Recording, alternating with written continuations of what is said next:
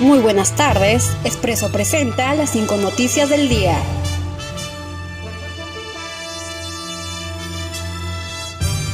Ministra Alba afirmó que fase 4 empezaría el 1 de octubre y se evalúa ampliar el aforo de restaurantes. La ministra de Economía y Finanzas, María Antonita Alba, anunció que la fase 4 de la reactivación económica empezaría a partir del 1 de octubre.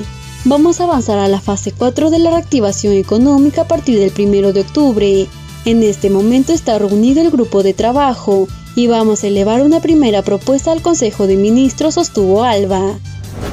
Merino anuncia que buscará diálogo con Martín Vizcarra para recuperar confianza. Manuel Merino de Lama, presidente del Congreso de la República, indicó que es necesario obtener diálogos con Martín Vizcarra para recuperar la confianza luego de terminar el proceso de vacancia, con la finalidad de concentrar esfuerzos sin aras del bienestar de los peruanos y peruanas. Procesión del Señor de los Milagros no se realizará este año, según anunció el arzobispo de Lima. La tradicional procesión no se realizará este año, a fin de prevenir los contagios de la COVID-19, por lo cual se han programado una serie de actividades virtuales para que los devotos puedan venerar al Cristo Moreno. Johnson Johnson confirma ensayos clínicos en Perú de su candidata vacuna contra el COVID-19.